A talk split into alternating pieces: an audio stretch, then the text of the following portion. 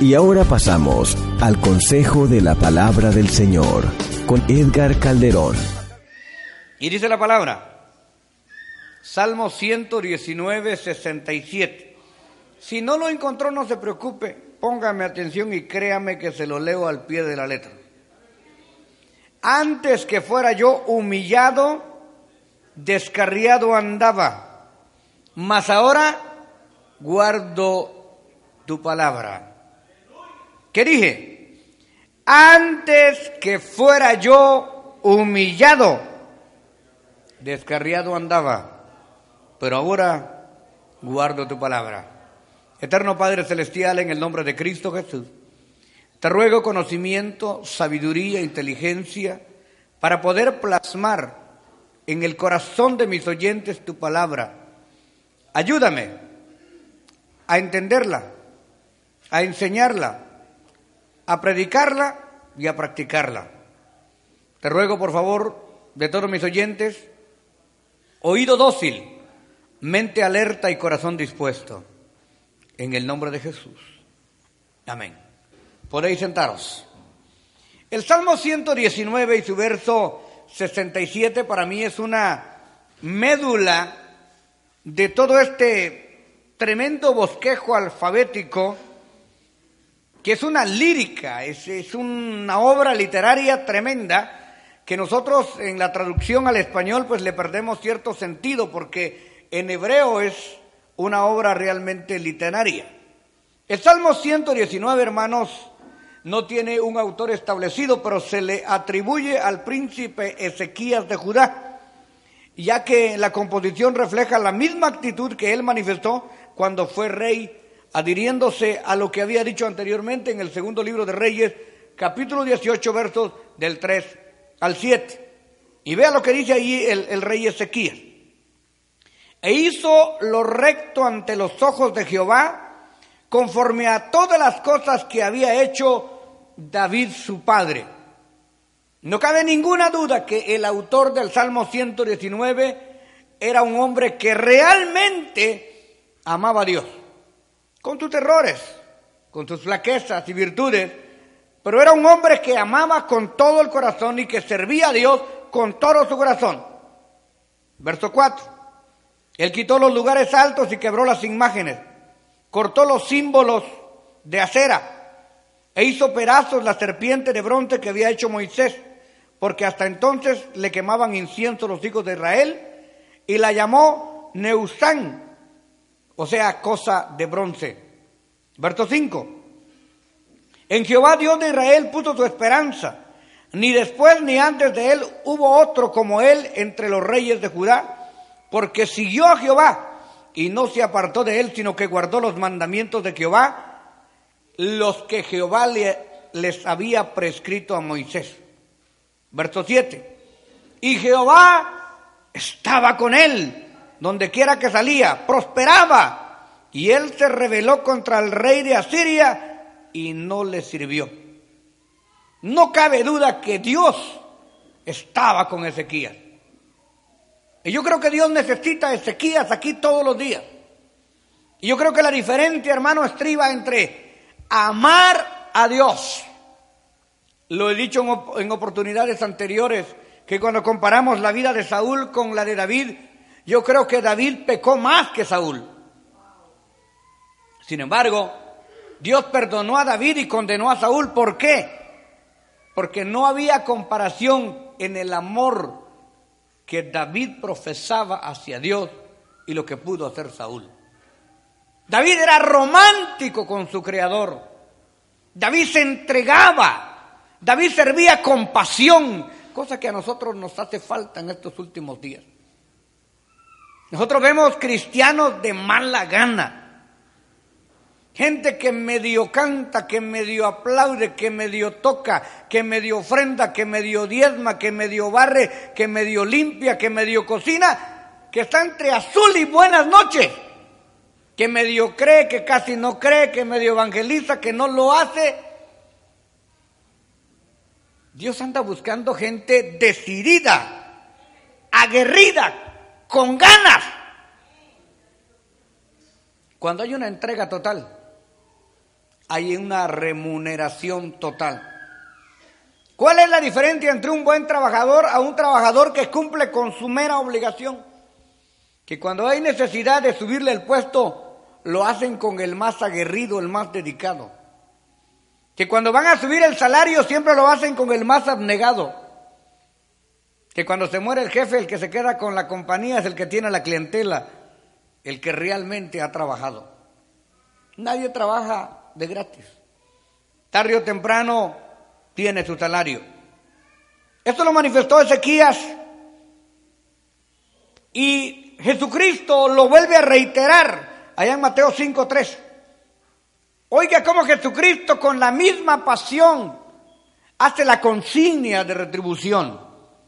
Mateo capítulo 5 y su verso número 3.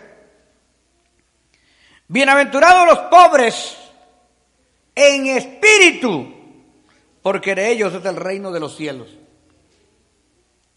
Bienaventurados, tres veces benditos, tres veces dichosos, los pobres, pero no cualquier pobre, sino los pobres en materia, pero ricos en el espíritu. Los pobres que viven bajo la guianza del espíritu, porque hay dos tipos de pobres. Hay gentes que llevan las dos miserias no solamente son pobres en la materia, sino que también son pobres en el espíritu. O sea, las dos desgracias juntas. Como decía mi papá, no hay peor cosa que ser pobre y creído. Las dos cosas juntas no puede ser. Pero aquel que es pobre en la materia, pero rico en el espíritu, a estos Cristo les llama bienaventurados los pobres en espíritu, porque de ellos, óigame bien esta retribución, de ellos, de ellos, solamente de ellos, es el reino de los cielos. ¿Qué cosa? Los millones, no. Las barras de oro, no. Es el reino de los cielos. Así que cuando usted vea a un pobre lleno del Espíritu, quítese el sombrero, respételo. Y a usted que Dios ya lo bendijo, que Dios ya lo ayudó, en cualquier área de la vida, no se crea. No caiga en el síndrome de la transformación. ¿Qué es eso? La gente a veces cuando se le da un poquito de poder, abusa y se transforma. Por ejemplo, cuando una persona va caminando está tranquila, pero cuando se coloca detrás de un volante, empieza a tocar la bocina, a sacar el dedo, se transforma solo porque está detrás de un volante. Cuando se baja, sigue siendo el mismo humilde. Personas que cuando están sentados ni aplauden, ni cantan, ni alaban, ni nada, pero solo pasan aquí y se revisten y tiran patadas al aire y son buenos exhortadores de algo que ellos nunca practican. O sea, habemos gente que no se nos puede dar poder porque el poder nos corrompe, nos corroe. Es muy fácil que se nos lleguen los calcetines a la nariz. Y nos creemos lo que no somos.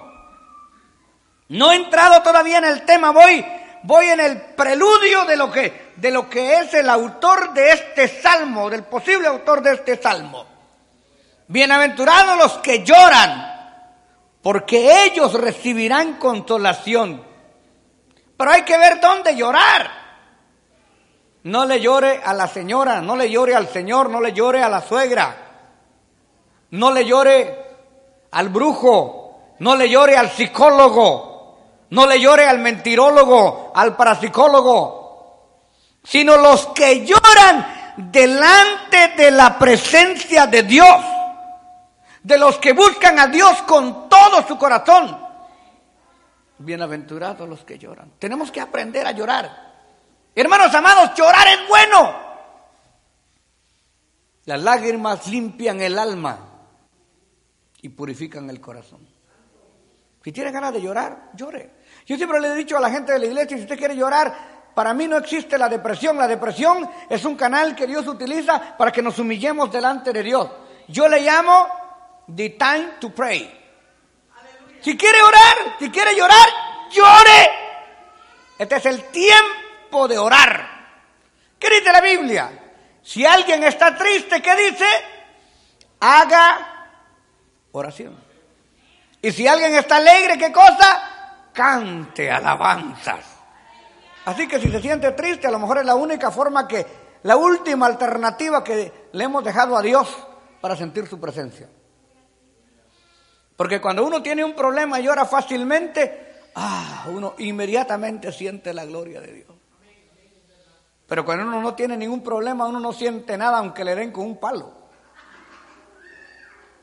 Así que es importante aprovechar. Bienaventurados los que lloran, porque ellos recibirán consolación. Bienaventurados los mansos, los humildes. La gente piensa que ser uno manso es ser ignorante, que ser manso es no bañarse, no, eso es sucio. Que ser manso es caminar agachado, eso no es ser manso. Ser manso es ser humilde de corazón. Y usted va a decir, ah, que por eso se montan en uno siempre, porque uno no se defiende. No, es que nosotros tenemos quien nos defienda. Vale la pena ser mansos y humildes de corazón. Bienaventurados los mansos porque ellos recibirán la tierra por heredad. O sea, van a vivir un poco más en la tierra. Vea usted que los bravitos y los orgullosos duran poco tiempo. Acuérdese de un orgulloso peleonero, bochinchero, mequetrece, buscapleito, y no dura mucho. Rapidito se le activa la diabetes, se le sube la sal, se le baja el azúcar, se le congela la grasa. Y adiós, papadito, vamos andando adelante. Pero el manso, hermano, tranquilo, pase lo que pase. Así que con estas características que habla Ezequías, y que ratifica Jesucristo, entramos entonces al verdadero sentido del tema. Salmo 119, verso 66.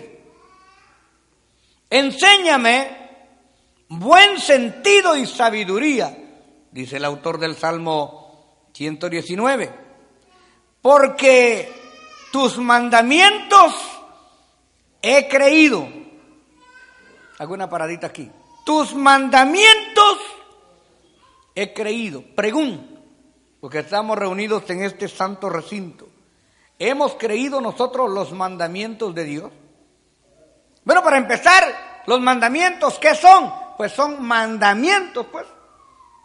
Órdenes, reglas, normas, estribos de conducta. Estos son los mandamientos. No se pueden transgredir. Ya están establecidos. Usted va conduciendo por la calle y usted ve que los semáforos tienen tres colores. Y usted sabe qué quiere decir rojo, verde y amarillo. Y usted puede decir, no, pues este, cuando es verde voy a parar y cuando es rojo voy a seguir. Haga lo que quiera, pero la ley ya está establecida. Y este es un mandamiento. Usted lo salta y sufre las consecuencias. Los mandamientos de Dios no son para cuestionarse, son para creerse. Si el Señor dice que varón y hembra los creó, varón y hembra los creó. Si el Señor dice que tenemos que amarnos los unos a los otros, aunque no nos guste, tenemos que amarnos los unos a los otros. Y ahí usted siga con los diez mandamientos y las 614 ordenanzas. Necesitamos entonces, vea lo que dice, enséñame buen sentido y sabiduría. ¿Cómo? Enséñame buen sentido. O sea, enséñame buenos pensamientos, buenas acciones, porque tus mandamientos he creído. Pregunto otra vez, ¿hemos creído nosotros los mandamientos de Dios o medio los hemos creído? Nosotros somos muy buenos para modificar. Esto como me conviene, Amén. Esto como mm, no va muy acorde a mi forma de vivir, ah, esto no lo creo. Tenemos que creerlo todo, aunque nos golpee el alma. Porque tus mandamientos he creído. Ah, bueno, pero ¿cómo fue que este hombre empezó a pedir buen sentido, conocimiento, inteligencia? ¿Y cómo fue que este hombre aprendió y entendió sus mandamientos? Bueno, porque tuvo que arrastrar un poco la cobija y acariciar, acariciar el suelo. Dice el 67, antes que fuera yo, ¿qué cosa? Humillado. Descarriado andaba. O sea, si usted quiere andar con el pechito en el aire y que no le caliente el sol, si usted se cree la divina Garza, la mamá de Tarzán, y la abuelita o la suegra de King Kong, usted tiene derecho de creerse lo que usted quiera. Pero tarde o temprano Dios va a permitir que el diablo le pegue una agarrada. Especialmente esos fariseos religiosos que andan juzgando a otros y metiendo la nariz donde no les importa, creyéndose más santos que los demás. No saben lo que están sembrando. Porque viene un momento, hermano amado, en que el diablo les pega una sacudida que no pueden levantarse. Antes que fuera yo humillado descarriado andaba. Es fácil descarriarse antes de una humillación. Pero después de la humillación, mira que la humillación es la antesala de la exaltación. ¿Cómo se lo pongo? Sí, la humillación es la antesala de la exaltación. ¿Qué le hicieron a Jesucristo antes de ser exaltado? Humillado se humilló hasta lo sumo. O sea, no hay nadie más en la tierra que haya sido más humillado que Jesucristo. Sin causa, sin motivo, sin necesidad. Él se humilló. Nadie me quita la vida. Yo la pongo. Tengo poder para ponerla y tengo poder para volverla a tomar. Él se humilló. Él dejó que lo humillara. Y como se humilló hasta lo sumo, dice el apóstol Pablo, se le dio un nombre que es sobre todo nombre. Antes de la exaltación viene la humillación. ¿Cómo empezó Pablo? Humillado. ¿Cómo empezó Pedro? Humillado. ¿Cómo recibe el teólogo Juan el Apocalipsis? Humillado. Ahora creo que nosotros podemos entender por qué a veces nosotros no recibimos nada. Porque no nos humillamos y en lo poco que tenemos o sabemos, nos envanecemos. A mí nadie me manda. A mí nadie me va a decir lo que tengo que hacer. Yo soy quien soy, ya nadie me parezco. Yo no vengo a ver si puedo, sino porque puedo vengo. ¿Cuánta gente no piensa así? y termina besando el piso. No sabemos a dónde vamos a terminar si seguimos así. Pero la palabra del Señor dice, antes que fuera yo humillado, descarriado andaba, mas ahora guardo tu palabra. O oh, si es para Dios, tercero con todo su corazón. Y termina y el escritor del Salmo 119, en el 68, al menos en la idea de este pensamiento, porque este salmo pasarían años para que nosotros pudiésemos entenderlo. Pero al menos en la idea central de este pensamiento, bueno eres tú y bienhechor, oiga, bueno eres tú. Es una confirmación maravillosa porque no hay nadie que sea más bueno que Dios.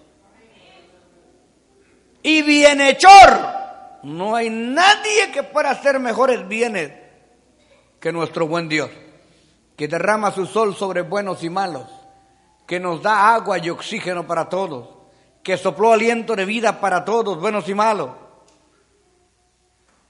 Bueno eres tú y bienhechor.